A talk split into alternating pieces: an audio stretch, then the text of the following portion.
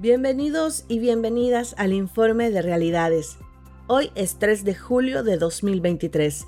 Les saluda Michelle Polanco Alvarado y en esta ocasión me acompaña mi colega Donaldo Hernández. Gracias Donaldo. ¿Cómo estás este inicio de semana? Con todo el entusiasmo, Michelle, de empezar la semana haciendo lo que nos gusta, informar. Es un verdadero gusto acompañarte este lunes y a la audiencia de Realidades, muchas gracias por estar pendientes del el informe. El pasado 9 de febrero, el régimen de Daniel Ortega y Rosario Murillo violó el artículo 20 de la Constitución Política de Nicaragua al expulsar del país a 222 reos políticos, además de despojarlos de la ciudadanía y declararlos apátridas. Al expulsarlos del país no le bastó con separarlos de sus familiares por los años de encarcelamiento, sino que ahora la mayoría está a miles de kilómetros de sus seres queridos, en Estados Unidos. Después de expulsar a los 222 opositores, el régimen sandinista despojó de su nacionalidad a 94 personas que en su mayoría estaban exiliadas. Con estos dos grupos ya suman 316 personas nicaragüenses declaradas apátridas, estas se encuentran en países como Estados Unidos, Costa Rica, España y México. Las 94 personas que fueron declaradas apátridas y que estaban fuera del país también han vivido la separación forzada de sus seres queridos quienes en su mayoría siguen viviendo en Nicaragua. Justamente Nicaragua ha sido noticia debido a esa decisión del presidente Daniel Ortega de liberar a 222 presos políticos. En general, el gobierno estadounidense les prometió un estatus legal bajo respaldo humanitario por los próximos dos años.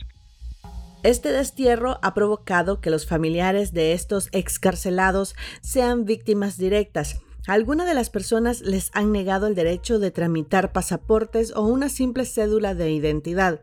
La frustración de no poder reunirse con sus parientes llena de angustia a estos nicaragüenses.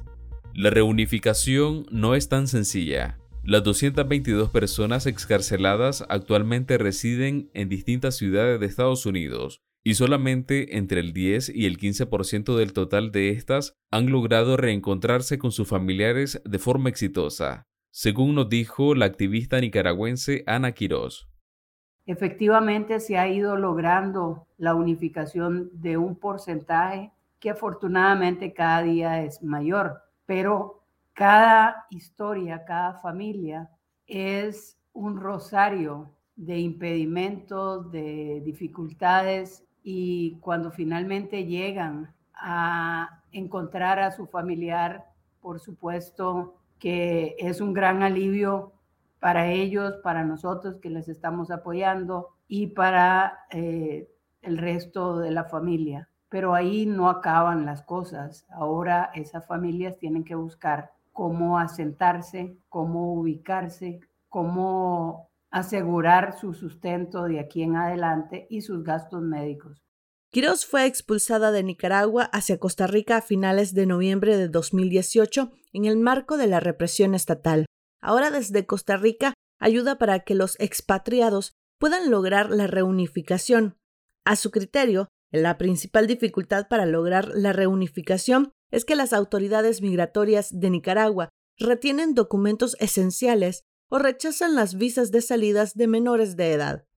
El régimen se ha negado a entregarles eh, la documentación a los familiares. Atendimos el caso de una familia con, hijos menores de edad que el régimen se negó a darle autorización eh, o la visa de salida a los menores de edad, exigiendo que se presentara el padre, que ellos bien sabían que no estaba en el país. Otra limitación es la situación económica que viven tanto los excarcelados como sus familiares en Nicaragua. Para Quirós, esa condición retrasa la reunificación. Más o menos calculamos que un, entre un 10 y un 15% han logrado ya reunificarse con su familia. Hay un porcentaje que está haciendo gestiones y está buscando cómo encontrarse con el resto con el resto de su familia y hay otros que tienen la gran, la gran limitación de lo que significa el costo de movilizarse hacia los Estados Unidos. Además de la situación económica, también es complicado acceder a los programas migratorios que ofrece Estados Unidos. El principal, el parole humanitario, a criterio de Quirós, es una opción complicada. Igual eh, conseguir un patrocinador no siempre es fácil, especialmente para personas que no conocen o no tienen familiares y conocidos en los Estados Unidos. Y el trámite resulta engorroso, difícil para la mayoría.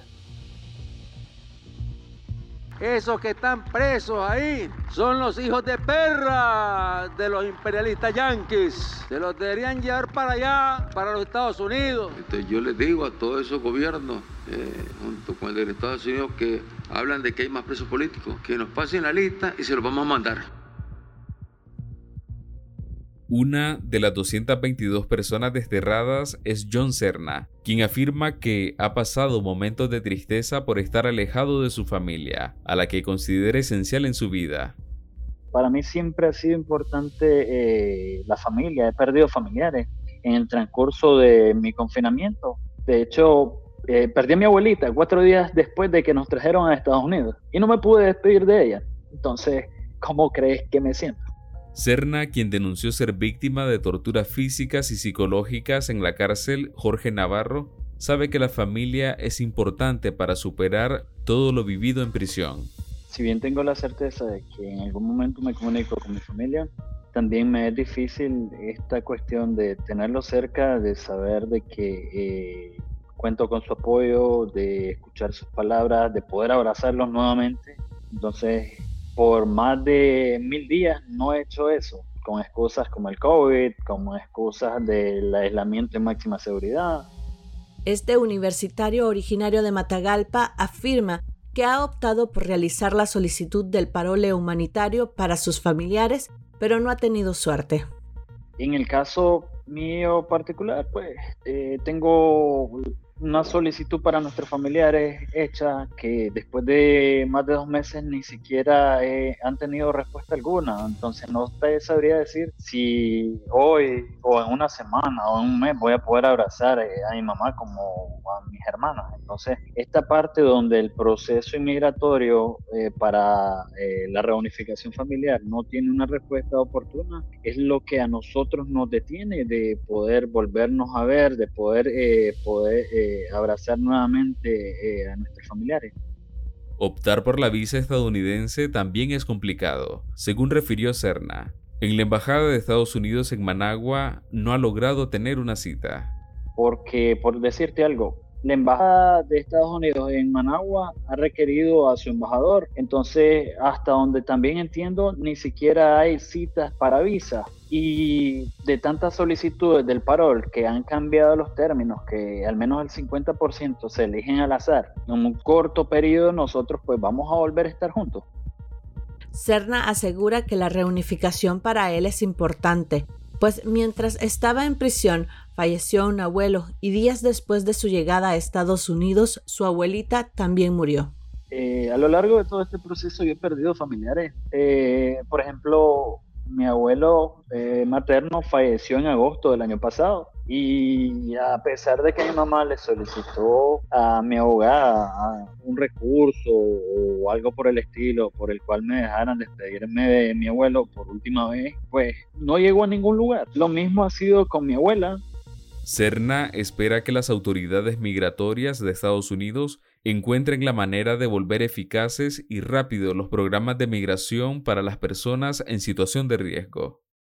Pues yo invito a todas las personas eh, a quienes concierne eh, especialmente el asunto de la reunificación familiar a agilizar el proceso no solo para ellos, sino también para nuestro estatus migratorio, porque si bien es temporal, no es una solución definitiva, eh, más allá de poder recibir ofertas de países como España para poder naturalizarse, sino también en el aspecto particular de que nosotros volvamos a estar nuevamente juntos con nuestra familia y de que ellos también gocen de los beneficios en colectivo y poder rehacer nuestra vida de tal manera en que yo no tenga la preocupación de estar pendiente que en el país, después de estos cuatro meses, han detenido a casi 100 personas y una de ellas, o la siguiente, podría ser una de mis familiares.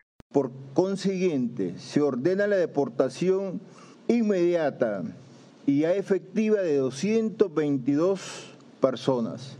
Dichas personas ya fueron deportadas del país. Esta decisión soberana del Estado nicaragüense se ha tomado en ese interés supremo de nuestra patria, de vivir en concordia, de vivir trabajando y prosperando desde la paz. Entre los grupos y organizaciones que proveen ayuda a migrantes y exiliados en Estados Unidos se encuentra Nicaragüenses en Texas. Conversamos con su coordinadora Muriel Science, quien señaló que las medidas como el parol humanitario y el nuevo programa de movilidad segura son alternativas positivas, pero que lamentablemente a veces complicadas para quienes no tienen la suficiente información. La ventaja de entrar con el parol es que uno no tiene que entrar ilegal, ya tiene derechos inmediatamente a poder trabajar, seguro médico, puede, los hijos pueden ir a la escuela este, y recibir los beneficios de ser residente de, de esa área y tener un precio mejor si acaso son estudiantes. Science, quien trabaja con migrantes económicos, recomienda que siempre se aboquen a un abogado certificado para no ser víctimas de estafa o de personas que no tienen conocimiento para procesar solicitudes. El parol ha venido a acelerar los procesos de reunificación con algunas personas Sí, claro, porque la facilidad de que de pedir a alguien y que esa persona tenga su pasaporte hace que el proceso sea más rápido, pero una persona que gana su asilo también puede mandar a pedir a su familia legalmente. El programa de movilidad segura se habilitó para nicaragüenses solicitantes de refugio en Costa Rica, quienes podrán ser elegibles para una entrevista. Este nuevo programa podría representar otra oportunidad para lograr esa reunificación que anhelan los expatriados y también quienes han sido desplazados por la crisis política en Nicaragua. Lo curioso es que los programas migratorios ofrecidos por Estados Unidos aplican para todas las personas nicaragüenses, y esto ha permitido que simpatizantes del gobierno de Daniel Ortega sean beneficiados. Según activistas como Yader Morazán, entre las personas que han podido viajar a Estados Unidos con el parol humanitario hay ex paramilitares, ex parapolicías, policías, funcionarios judiciales y operadores políticos del régimen. Estas personas han sido identificadas por la diáspora nicaragüense en Estados Unidos. Incluso algunos simpatizantes sandinistas han amenazado a solicitantes de asilo en Estados Unidos. Uno de los casos más sonados fue el de Carlos Molinares Sosa, un simpatizante del gobierno que amenazó al periodista Winston Potosme, quien está exiliado en la Florida. ¿De dónde son? ¿De dónde son? ¿De dónde son? Te pregunto dónde son. Te pregunto dónde son. No, no soy estúpido. Son de Mata ¿Cuál es tu nombre? Ah, ¿cuál es tu nombre? ¿Cuál es el miedo? ninguno. Ajá, qué estás haciendo aquí? Te pregunto, ¿qué estás haciendo aquí? Yo no, yo me, yo no me escondo, soy periodista. En redes sociales se han realizado denuncias de estas personas afines al régimen de Ortega, quienes han llegado a Estados Unidos incluso de manera irregular por la frontera sur de Estados Unidos. Aide Castillo, defensora de derechos humanos, Conversó con Realidades y expresó que le preocupa esta situación, puesto que estas personas podrían llegar a exponer a las personas que han buscado refugio en Estados Unidos. Sí, nosotros hemos visto con mucha preocupación el hecho de que a Estados Unidos han estado migrando ex paramilitares, ex parapoliciales, personas que tuvieron un rol en el escalón de mando de las diferentes fuerzas eh, represivas que usó el régimen, tanto para asesinar como para secuestrar, como para perseguir, como para cometer los diversos eh, delitos por los cuales el régimen hoy es acusado por crímenes de lesa humanidad, Castillo afirma que, pese a que estas personas estén vinculadas al régimen de Daniel Ortega y Rosario Murillo, también son nicaragüenses y Estados Unidos no les puede negar el acceso a solicitar un estatus migratorio legal. Ahora, esto no significa que los nicaragüenses eh, en general no puedan acceder a Estados Unidos. Todo nicaragüense tiene derecho a salir del país, tiene derecho a migrar, a ser protegido. Y en el caso de las personas que tienen una afiliación sandinista, el simple hecho de ser sandinista no es un hecho para ser criminalizado ni para ser, eh, digamos, desechado de un proceso de parol o migratorio, pero sí debe de haber un trabajo muy fino para que esa no sea la situación de las personas que realmente tienen cuentas pendientes con la justicia. La activista de derechos humanos también considera una contradicción y un fallo en el sistema estadounidense, pues se favorece a personas que han cometido delitos en Nicaragua y por otro lado no benefician a las personas que se encuentran en riesgo. Más bien, pues uno lo ve como un gran contraste el hecho de que al mismo tiempo eh, vienen eh, estas personas que cometieron delitos, crímenes y todo, que han sido acogidos por el parol. Yo también hice un análisis y decía que el parol humanitario ha sido más útil para los nicaragüenses que tenían necesidad de viajar, que tenían familiares que habían venido quizás no tanto por circunstancias política, sino más económica, pero que no iba a beneficiar necesariamente a todo el tejido de eh, las personas que participamos en la rebelión de abril. Si bien es cierto que la reunificación familiar de los expatriados ha sido lenta, hay optimismo en que pronto todas estas logren reunirse con sus familias. Como el caso de Serna, hay decenas en Estados Unidos que anhelan volver a compartir en familia. Toda esta agilidad dependerá del sistema de migración estadounidense, que por día procesa alrededor de mil solicitudes de parol humanitario. A los 316 expatriados nicaragüenses se le confiscaron sus propiedades. Pese al dolor de perder la nacionalidad, 46 de estas personas han obtenido la nacionalidad española, por lo que dejan de tener el estatus de apátridas. Además de España, México, Colombia, Argentina y Chile han ofrecido la nacionalidad a los nicaragüenses apátridas. Y mientras muchos esperan obtener la nacionalidad de estos cinco países, también siguen luchando por lograr la reunificación familiar. Para nosotros ha sido un placer acompañarlos en el informe de realidades. Gracias por escucharnos e interactuar con nosotros en nuestras redes sociales.